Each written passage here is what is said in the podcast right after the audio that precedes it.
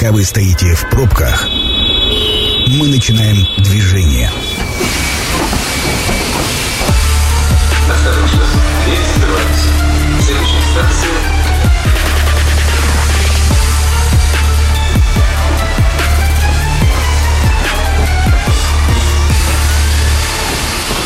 Метро. Главные темы Красноярска.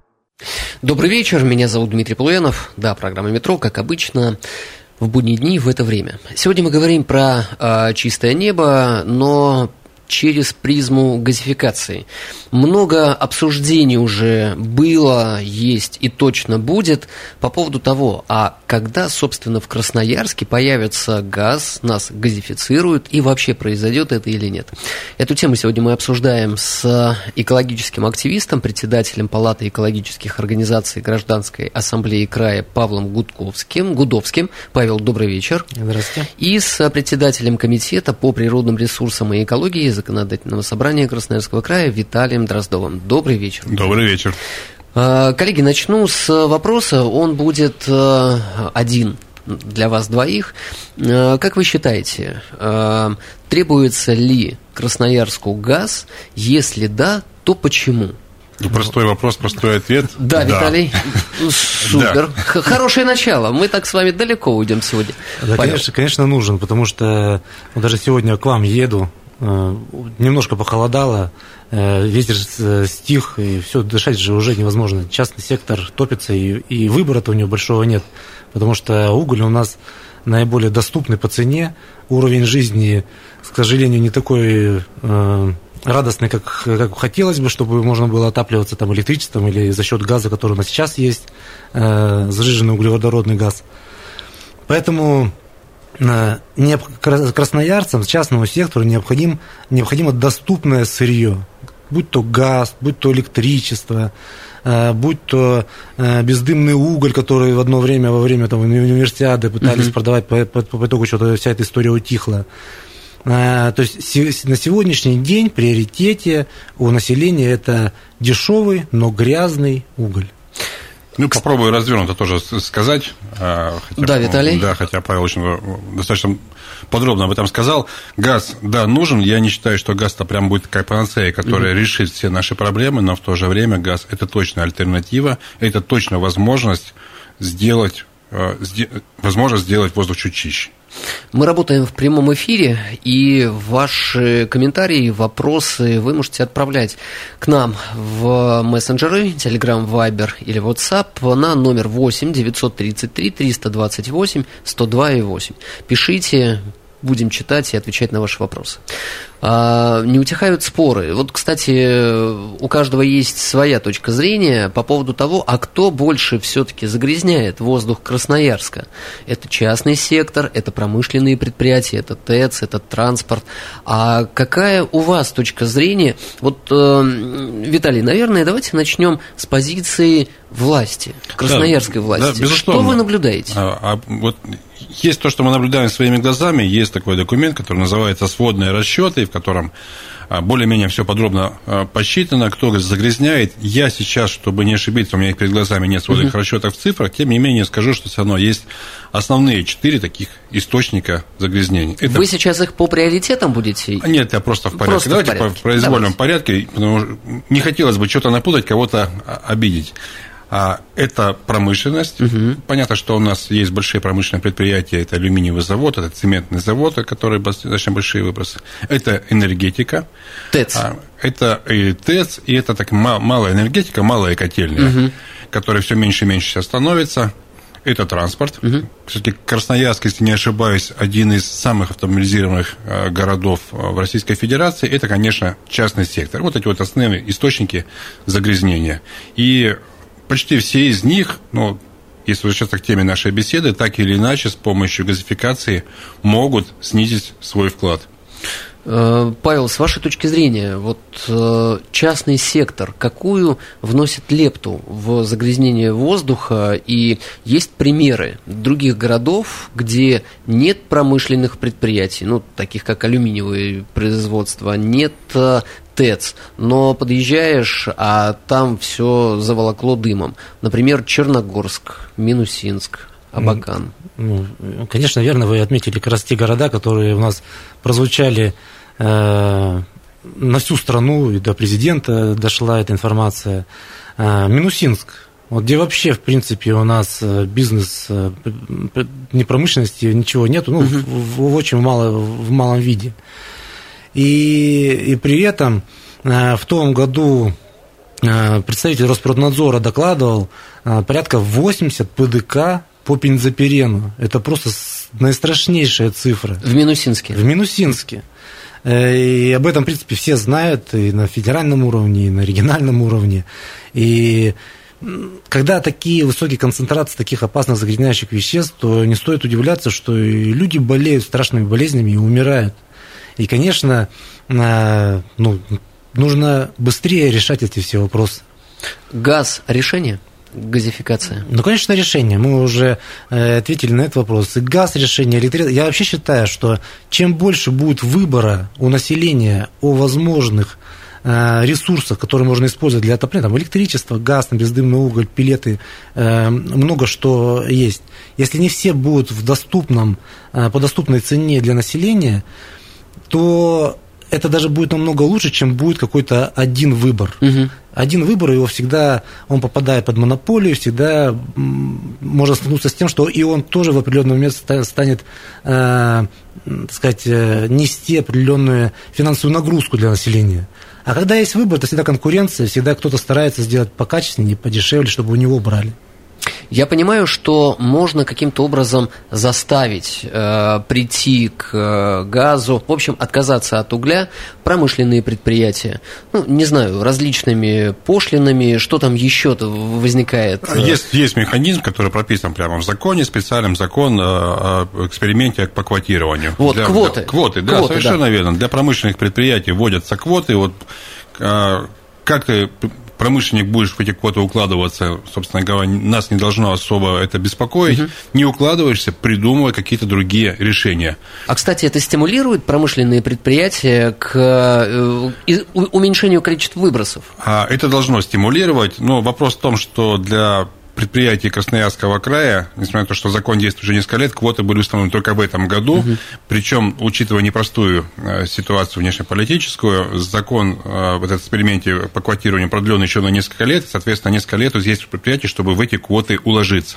Но вы совершенно верно подметили, что для больших промышленных предприятий, для средних и для, для, для малых, какие-то в гараже какая-то там стоит какая-нибудь кочегарка такая угу. вот полулегальная, для них есть везде кнут их можно квотами, либо замерами, штрафами понуждать к тому, чтобы не загрязнять воздух.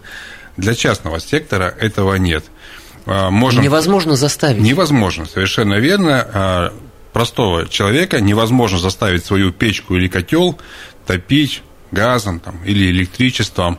А, есть только метод пока что пряника, угу.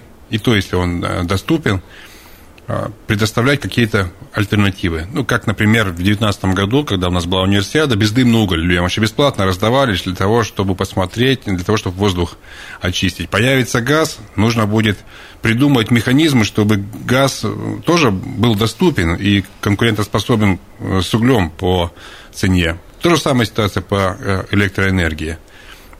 И заставить человека отапливаться чем-то более дорогим невозможно. А уголь, ну, к сожалению, уголь – это объективная ситуация, самый дешевый у нас э, источник энергии. Э, Виталий, кстати, а эксперимент э, во время универсиады в 2019 году с бездымным углем, он с точки зрения выбросов и экологической ситуации действительно подтвердился как благоприятный? По замерам, насколько я помню, которые проводились вот именно в Николаевке, где где, где раздавали бездымный уголь, он показал свою эффективность. Угу. И более того, собственно говоря, люди с тех э, пор к нему привыкли, сейчас его покупают, хотя он стоит дороже, чем обычный уголь. А, и вот ко мне обращались э, люди с вопросами, что начался отопительный сезон, а бездымного угля на складе вдруг не оказалось, потому угу. что у производителя какой-то сбой был технологический, а, и люди не могли этот уголь э, купить. Но сейчас э, в Минусинске так активно пропагандируют бездымный уголь и предлагают людям на него переходить, но не только в начале еще пути. Но это одна из альтернатив. А их должно быть, я согласен с Павлом, несколько. Возможны, какие только где возможны, в том числе центральное отопление тоже нельзя сбрасывать со счетов, оно тоже а, эффективно, хотя дороже. Павел, бездымный уголь, э, вот вы как независимый эксперт э, наверняка либо сами проводили замеры, либо привлекали кого-то, действительно работает? Ну, несомненно, бездымный уголь, он чище, чем простой э, уголь. Ведь э, он, в принципе, он производится из угля, его просто там э, технология элементарная. Берется большая, так сказать, э, большое количество угля, угу. оно проводит ее, так сказать, термическую обработку, все опасное в процессе вот этой обработки, оно уже вылетает, его улавливают или не улавливают, неизвестно, кстати. И на выходе у тебя уже продукция, из которой уже, в принципе, все вылетело. По-моему, почему и бездымный называется. Там же проблема другая еще есть с бездымным углем.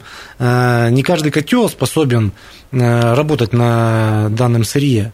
И э, больше золы получается, больше засоряется. Это для тех, кто живет в частном секторе, я думаю, все прекрасно понимают, какая-то головная боль. Угу. С простым-то углем, простой уголь эксплуатировать, это постоянно зола, чистить, выносить. А с бездымным углем это в несколько раз больше. И плюс еще неизвестно, как это какие последствия для котла для, при его эксплуатации. А может вообще котел может просто прогореть. Э, Павел, вы не так давно написали письмо президенту России Владимиру Путину по поводу как раз газификации, если да, не изменяет да. память. Каков ответ? Вот с чем обратились и какой ответ получили? Да, у нас обращение было элементарное. Э, ссылаясь на то, что все-таки человеческий капитал считаем приоритетным направлением и приоритетной вообще ценностью для государства э, в данном случае, в данной ситуации, то просим ускорить процесс газификации. На что нам оперативно на самом деле пришел ответ – Сначала вообще в течение пяти дней, что для того, чтобы объективно, так сказать, ответить на ваш вопрос, направляем э, ваше, ваше обращение в правительство края угу. и в «Газпром». И от них там, в течение 20 дней поступили ответы, где «Газпром» конкретно говорит, что мы можем, то есть мы готовы приступить к газификации, и для этого даже, к нам, кстати, даже прилетала сюда представитель «Газпрома» угу. на круглый стол, и где она озвучила, что э, совершенно ну, неразумно ожидать сила Сибири-2, которая, которая совершенно вообще другие задачи. И ваш богатый газом регион можно снабжать газом и вашим местным здесь. Uh-huh. У нас на, в госреестре порядка 400, 14 месторождений газа. И она говорит, мы готовы приступить к этой работе. Единственное, нужно, чтобы эта работа была одобрена, ну, есть сказать, э, инициатором должно быть правительство региона для этой работы. У нас есть региональная программа по газификации, э, которая успешно работает э, в северных территориях, в Норильской промышленной группе районов. И ровно такое же согласование и включение этих мероприятий нужно и по Красноярску, ну и вообще по другим населенным пунктам. И тогда «Газпром» э, сможет включиться в эту работу и дальше ее проводить. Павел, а не кажется, что это так э, очень аккуратно сказали? Ну, это не к нам, мы вообще за, но разговаривайте с властями региональными. Ну, нет, это ну, вообще, как бы, хозяева на местах – это власть. Угу. Понятное дело, «Газпром» у нас здесь э, не может пинком дверь открыть э, к губернатору и сказать, что я сейчас здесь буду вот это, вот это делать. В любом случае, э, руководит процессами и задает, так сказать, приоритетные направления в Красноярском крае – это первые лица региона. И здесь, несомненно, инициатива должна быть от региональных властей. И вот сейчас, я знаю, что тут круглый стол, то есть так сказать, итогом круглого стола была договоренность, что а, будет создана рабочая группа, а, где будут представители краевой власти, «Газпрома», экспертного сообщества, которое будет э, так сказать, работать над вопросом газификации непосредственно с использованием местных газо, газоносных месторождений. Виталий, а какова позиция краевой власти? Ну, краевая власть такое понятие очень такое большое, оно есть исполнительная, там есть законодательная власть. А, мы, а вот и на том, и на другом уровне. Да, на, на а, уровне законодательной а, власти мы именно с таким же предложением обращаемся. На сессии в четверг мы будем постановление принимать, где в том числе обращаем внимание, что по мнению экспертов, именно красноярских экспертов, с которыми мы советовались, нужно рассматривать все возможные варианты газификации – потому что сила Сибири, да, она неизбежно будет проходить не так далеко от Красноярска, опять-таки в силу изменившейся э, ситуации внешнеполитической. Mm-hmm.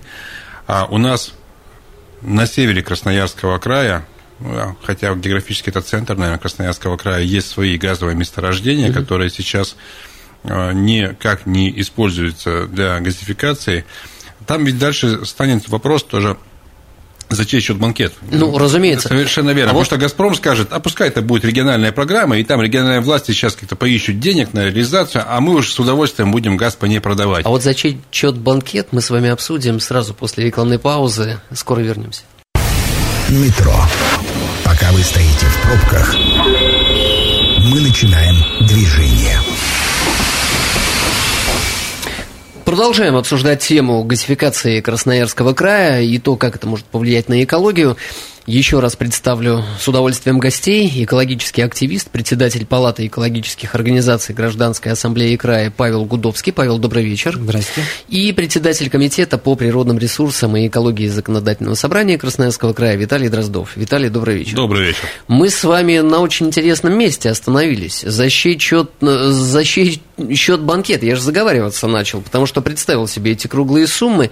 И э, когда мы говорим про газификацию, то сразу рисуется картинка, нужно переделать столько всего, перевести ТЭЦ с угля на газ, что тоже само по себе вызывает вопросы, и об этом тоже сейчас с вами поговорим. Подвести э, инфраструктуру к частному сектору. Вот, собственно, сколько это может ориентировочно стоить, если считали, и кто за все это может заплатить? А, вряд ли сейчас это можно сказать, сколько это будет стоить, потому что не уверен, что посчитали. Угу. Но тем не менее, чтобы это затевать, всю эту газификацию, конечно, нужно понимать, что здесь будет рынок сбыта, что это труба, которая придет от силы Сибири, от месторождения, она не упрется в какое-то пустое пространство, и никому газ окажется не нужен. Угу. Рынком сбыта может быть, конечно же, ТЭЦ, те самые большие, хотя там большие сложности с переводом на газ, и технологические, и экономические. А, я думаю, что рынком сбыта может быть тоже самый частный сектор, хотя, да, там нужно много вложить в эту инфраструктуру, газопроводы, а, большие и маленькие.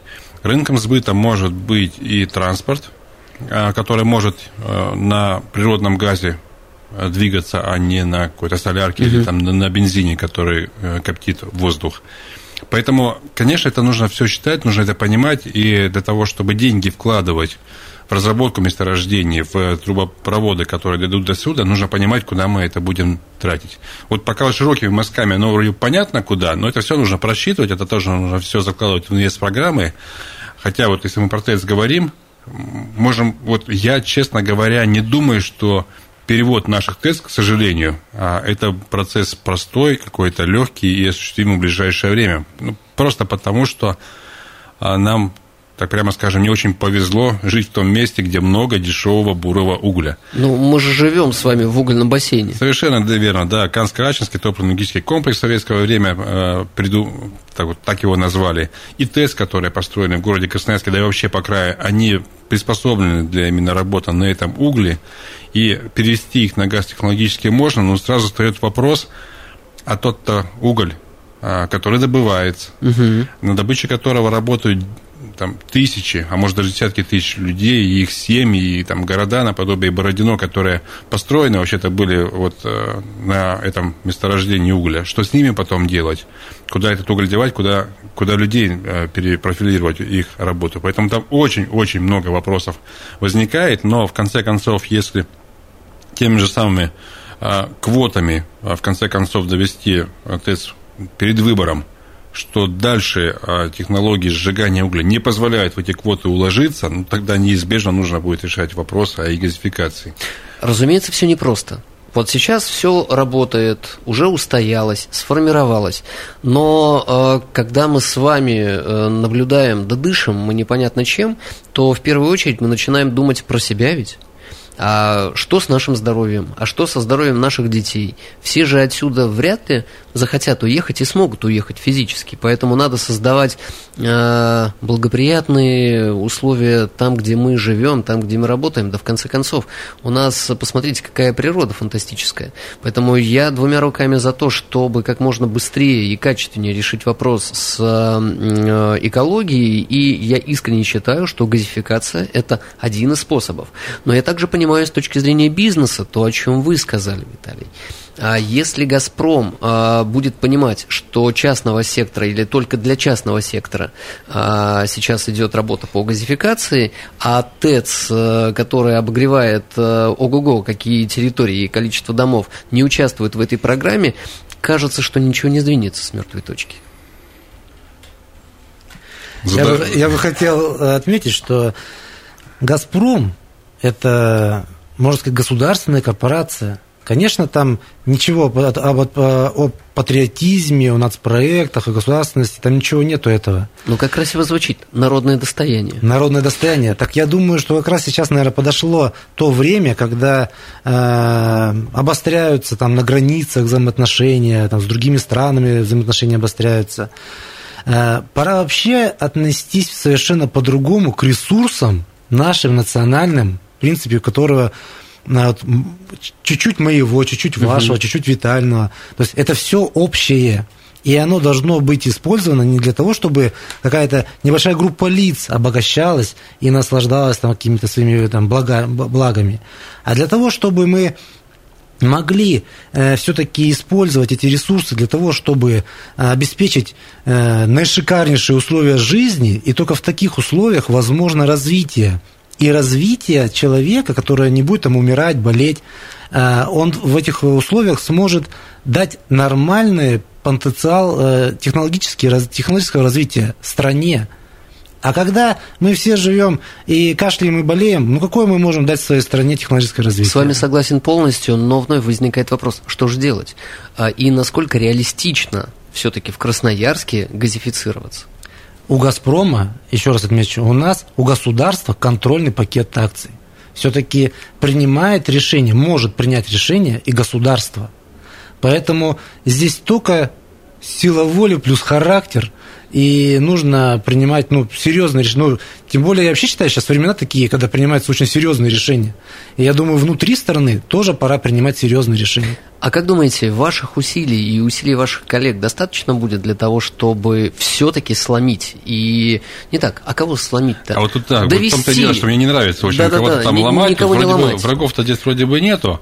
А Довести скорее... до принятия решения. Да, и убедить. И убедить. И убедить, что это возможно, что это нужно делать. И я согласен, что газификация возможна, она нужна. Ну, просто я бы вот еще раз повторил свою мысль, что не нужно рассматривать как панацею, что исключительно газификация, угу. она сразу все спасет и наладить. Это один из механизмов реальных, в задействовании которых нужно убеждать, искать как можно больше союзников. Надеюсь, наш эфир наших таких союзников добавит, в том числе в органах власти. Я сейчас э, за, прочитаю сообщение от нашего слушателя, которое пришло в мессенджер. А, если решат переоборудовать ТЭЦ на газ, то насколько возрастут цифры в платежках? возникает вопрос. Ведь за переоборудование наверняка будем платить мы, граждане. Скорее всего. Справедливый вопрос, совершенно верно. А, и за переоборудование ТЭЦ нужно будет платить, а это будут инвест-программы, положенные в тариф, и уголь дешевле газа. Ну, он дешевле объективно газа, и, соответственно, энергия, которая будет вырабатываться с помощью газа, она тоже может оказаться дороже. Получается, что если, не так, когда газ появится э, в частном секторе, вот э, физически можно будет его уже покупать и им отапливаться. Без субсидий не обойтись. Боюсь, что нет. А, скорее всего, нет, потому что хотя тарифы на газ, насколько я помню, тоже регулируемые, либо регулировать тарифы так, и, чтобы они были конкурентоспособны с углем, либо субсидии. Субсидии ежегодные на газ, на электричество, на другое биотопливо, может быть. Боюсь, что без этого мы не обойдемся.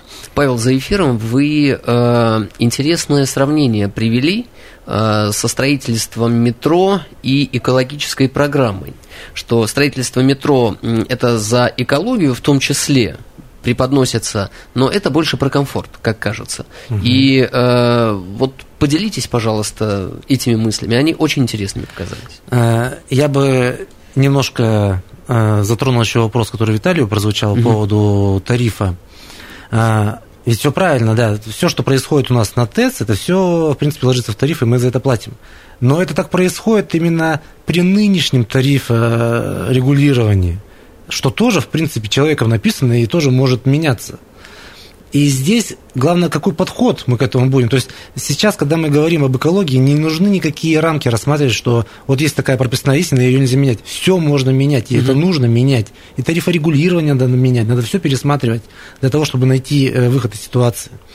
И то, что касается метро, когда вот у нас заявляют, что у нас нет денег на субсидии, э, я привожу пример. Вот у нас на метро хотят потратить, по крайней мере, по официальным данным, пока что еще хотят потратить 160 миллиардов, скорее всего, цены вырастут, угу. суммы эти вырастут. И а еще год назад с высоких трибун у нас заявлялось о том, что э, работает сейчас правительство над тем, чтобы все-таки обеспечить субсидией э, ту плату для населения, которая э, необходимо снижать до рубля э, за, электри... за электроэнергию, ну, при переходе с угля на электричество, на электротопление. И вот там был подсчет, что примерно 1 миллиард необходим для Красноярска. Так получается, у нас можно метро не строить, а 160 лет обеспечивать население э, просто льготным тарифом для, для отопления электричеством. И, а за 160 лет мы, может, вообще другими людьми станем, другой цивилизацией. И вообще, может, по-другому будем жить. И деньги у нас, может, появятся уже к тому времени для того, чтобы в полную меру оплачивать это электричество. А может, вообще неизвестно, что будет. По крайней мере, 160 лет можно это делать. Вот, э, сейчас, мы, мы договор... сейчас мы договоримся до того, что мы, метро мы ни в коем нужно. случае, да, мы ни в коем случае не говорим о том, Нет, что метро не нужно, мы за комфорт, да. Тем более название про, про субсидии. такая у нас. Конечно, про субсидии. Метро ни в коем случае закрывать нельзя. Нет, что вы.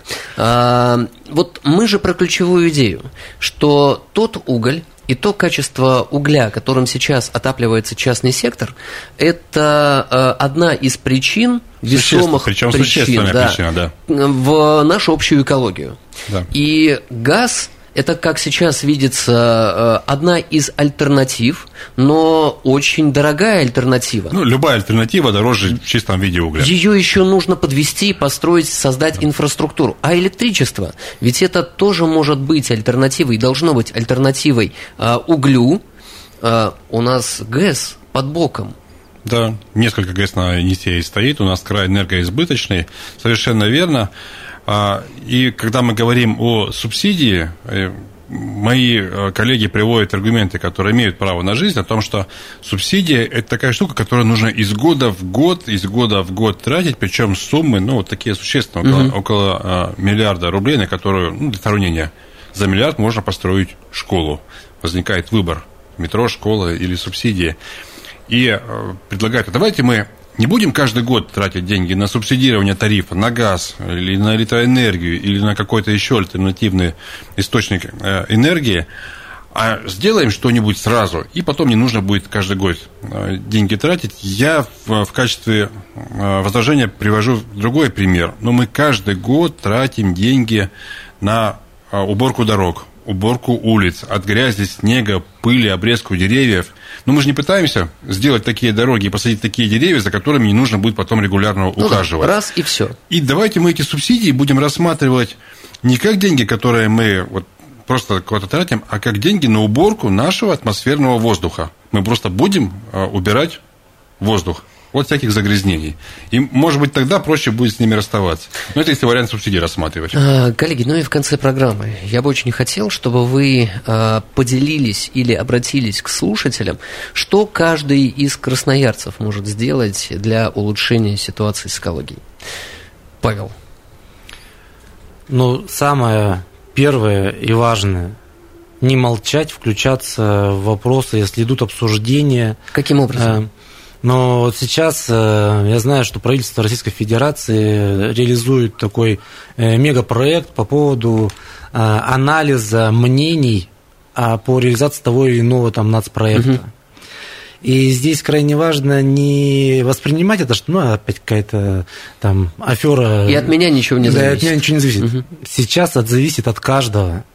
И здесь э, очень важно мнение, потому что потом на, от большинства мнений будут приниматься решения. И здесь очень важно не ввести в блуд э, людей, которые принимают решения. Второе, то, что касается экологии, это, конечно же, работать с правоохранительными органами, которые вот по, по последним постановлениям Мишустина, сейчас у нас там прокуратура, угу. полиция, полиция, э, увеличивается штат сотрудников. Этот штат увеличится не для того, чтобы мы им просто зарплату платили. Сначала платили налоги, а потом мы им платили зарплату. Что они должны делать? Они должны работать. Проверять, и ходить. Что делать? Проверять, конечно же, все э, незаконные источники выбросов, незаконные вот эти все свалки, которых сейчас вообще город просто заполнен угу. этими всеми фактами грязные дороги, выезд грязных автомобилей. То есть все те факты, которые влияют на загрязнение воздуха. В общем, активность и а... контроль со стороны государства. Конечно. Виталий. А, немножко, может быть, избитая истина про то, что там начни с себя. Но дело в том, что э, то же самое частный сектор, который отапливается каким-то грязным углем, или вот э, мусор, или эти э, машины с грязными колесами, угу. это ведь не инопланетяне делают это кто-то делает тоже. Что нам делать Кто-то тоже там из нас, но а, все-таки так тоже задуматься и вот о себе, о своем соседе. А, может быть, не то, что меры административного контроля, а просто поговорить со своим соседом. Ну, Вась, ты вот давай не жди, когда придет добрый какой-то там большой начальник. Ну что, и переходи на уголь бездымный или что ему сделать? Ну, в том числе, да. И, и, и тоже нужно э, к этому осознанно, но в то же время я понимаю, что я не пытаюсь сейчас переложить ответственность всю на население. Но давайте это сделать, не надеясь, что придет какой-то вот там добрый сосед. Но подсказать можете? Да.